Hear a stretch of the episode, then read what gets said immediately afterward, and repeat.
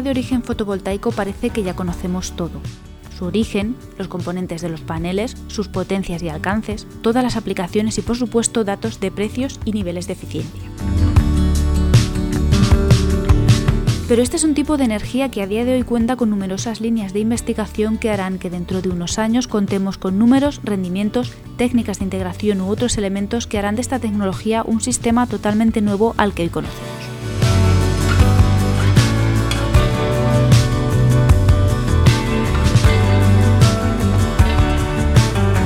Estás escuchando con GDGO un programa que acerca conceptos de energías renovables, eficiencia energética y toda la parte de la ingeniería orientada al cuidado del planeta. Un podcast ofrecido por la red Podcastidae.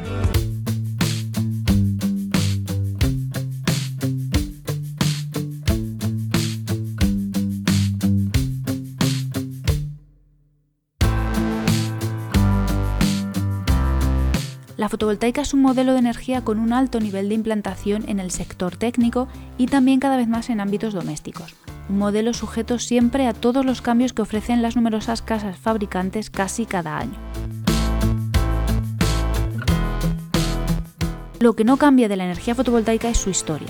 Un factor ampliamente conocido fue su origen, el famoso efecto fotovoltaico por el que Albert Einstein obtuvo el Premio Nobel de Física en 1921 y también es conocido como supuso toda una revolución para las aplicaciones espaciales mucho antes de implantarse esta tecnología en la Tierra.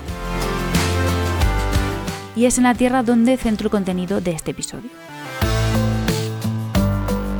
Como primera instalación comercial de la tecnología fotovoltaica en tierra, se considera la existente en el faro de la isla japonesa de Ogami. Esta pequeña isla pertenece a un conjunto de islas que a su vez forman parte del archipiélago Sakishima. Ogami se encuentra junto a sus compañeras en la dorsal que separa el mar de China Oriental y el mar de Filipinas, más o menos en dirección suroeste de la isla principal de Japón.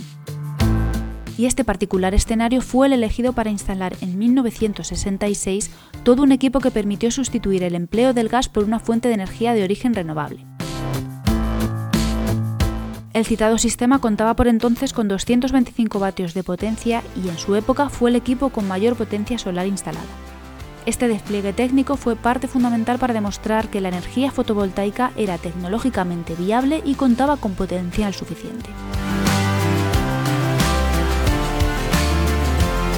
Me ha costado bastante encontrar más datos para nutrir este programa. El faro de la isla de Ogami merece más protagonismo en Internet por lo mismo que he dicho antes.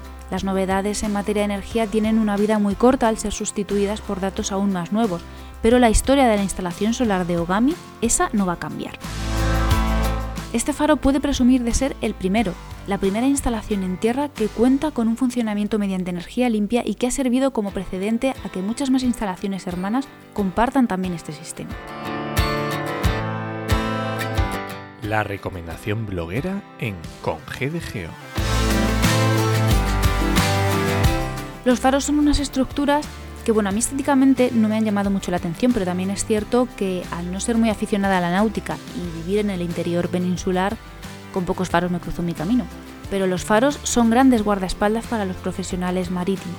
Han sido una de las herramientas principales en la navegación para la señalización de obstáculos peligrosos como esas zonas de aguas poco profundas, arrecifes o para ubicar puertos o costas.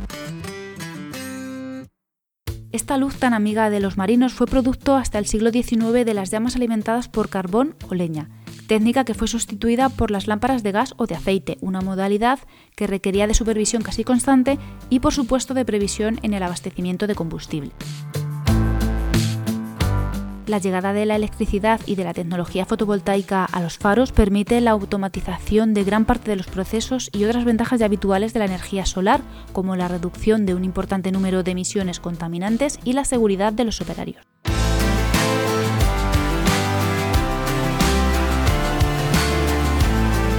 Pero la eficiencia energética en el trabajo de los faros no queda solo aquí, ya que cada vez más estas grandes lámparas son sustituidas por tecnología LED, obteniendo así similares resultados con equipos más reducidos en tamaño. Y los tipos de luz emitidos por los faros son los protagonistas en el post recomendado. En las notas del programa dejo el enlace a Nomenclatura de las luces de los faros, un texto del blog losfarosdelmundo.com. Me gustaría que si algún oyente cuenta con más datos o información sobre el faro de la isla de Ogami, se anime a compartirlo en redes usando el hashtag con GDG.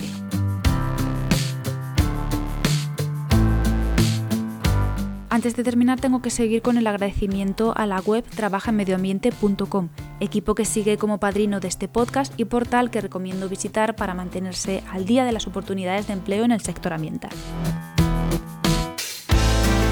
Yo soy Ana Belén, esto ha sido con GDGeo y seguimos conversando en el blog con